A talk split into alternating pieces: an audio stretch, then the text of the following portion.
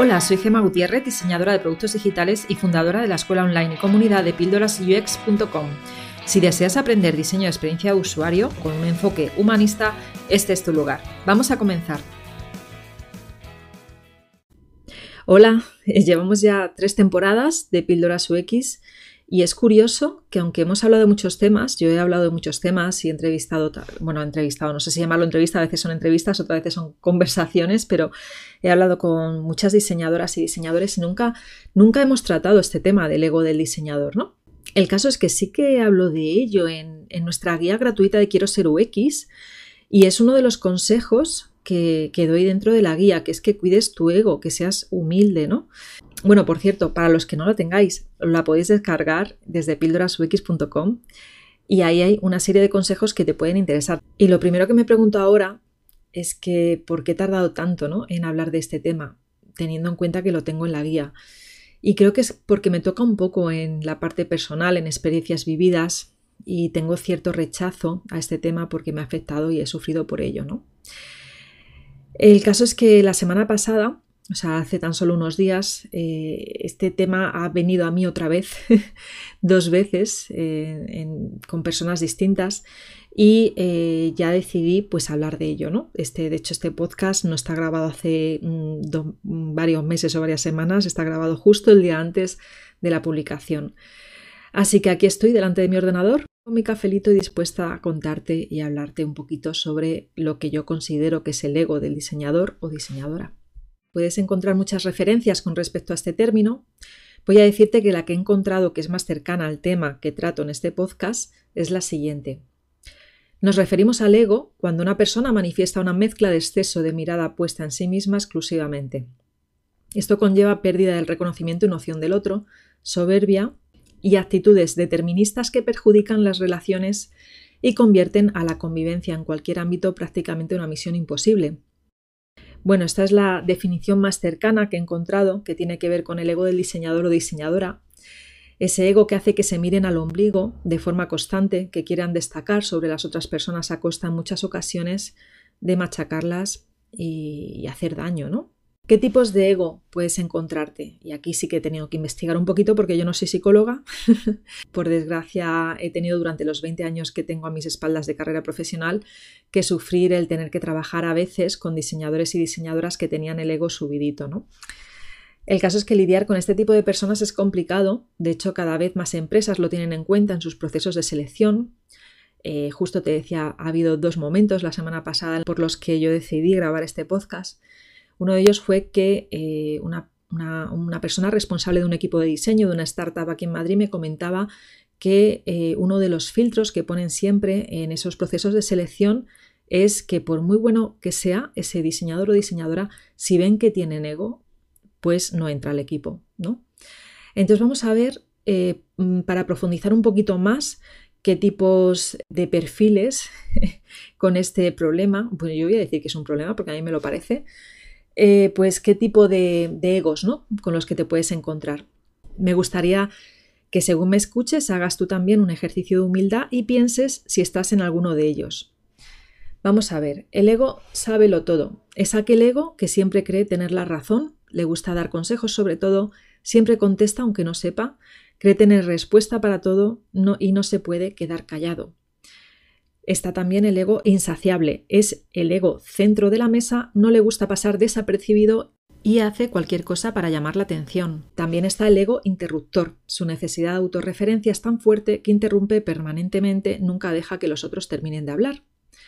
El ego envidioso es el que no soporta los triunfos y éxitos de otros, degrada a los que cree que son mejores que él.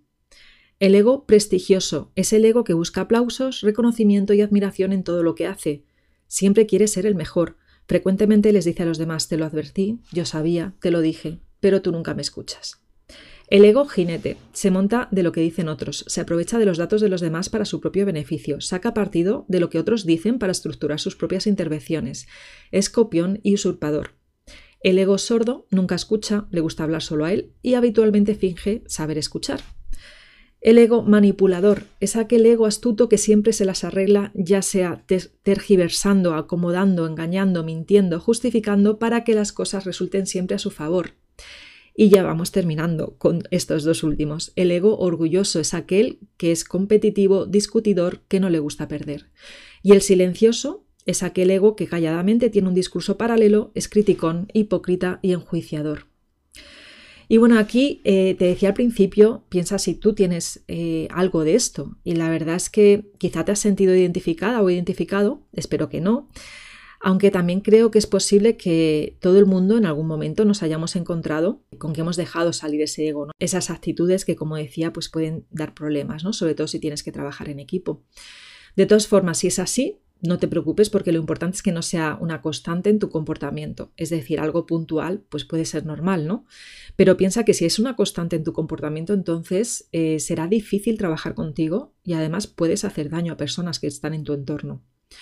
También espero que este podcast te sirva para analizar si en tu entorno laboral eh, tienes este tipo de perfiles cerca y si es así, pues al menos saber ¿no? que se comportan de esta manera porque tienen un problema de ego. Y también te comento que estas personas te las puedes encontrar también en redes sociales. Y el segundo motivo por el que he grabado este podcast es porque esta semana he visto algunas personas, algunos diseñadores, criticando un perfil junior por una simple publicación que hizo hablando de las soft skills o habilidades blandas de un UX designer, que es, hay muchísimo escrito sobre esto. Además, esa publicación era una infografía que ni siquiera había hecho esta persona, lo había hecho otro diseñador.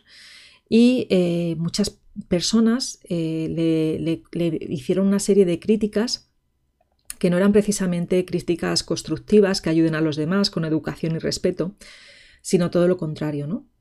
Y es curioso que esta infografía que ha causado tanta polémica en LinkedIn ha sido publicada en Instagram por uxdesigner.world y, y, he buscado en esos comentarios a ver si también hay, algo de polémica y la verdad es que no ha causado nada de revuelo, ¿no? Eh, quizá el problema en sí, quiero pensar mal, aquí lo reconozco, estoy pensando mal, pero quizá el problema en sí no es la infografía, sino el hecho de que lo haya publicado un perfil junior, ¿no? Otro punto a reflexionar eh, o por el que me pongo a reflexionar sobre este tema es porque eh, nos jactamos los diseñadores de decir que tenemos que empatizar con el usuario y luego no somos capaces de hacer lo mismo con compañeros de profesión o con clientes y, en concreto con compañeros y compañeras de profesión eh, que están comenzando en, este mundo, están intentando meter cabeza en este mundo. Así que bueno, desde aquí pues envío un abrazo a esta joven que tiene tanta ilusión por comenzar a trabajar en, diseño y tan solo decirte que no te preocupes porque en nuestra profesión también hay grandes personas, grandes profesionales que en vez de criticarte te ayudarán a crecer y avanzar en el mundo del diseño.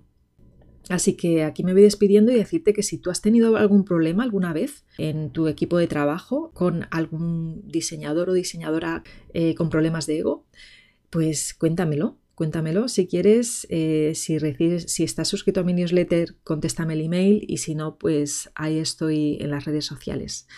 Así que, bueno, no sé si es un tema que quizá debamos de, del que debamos hablar más para ver si así eh, más personas que tengan este problema pues se den cuenta que no van, no van por buen camino, ¿no? Un saludo y hasta la semana que viene. Si después de escuchar esta píldora te quedaste con ganas de más, entra a mi escuela online de Tribooks un lugar donde UX designers de todo el mundo aprenden, evolucionan y hacen comunidad.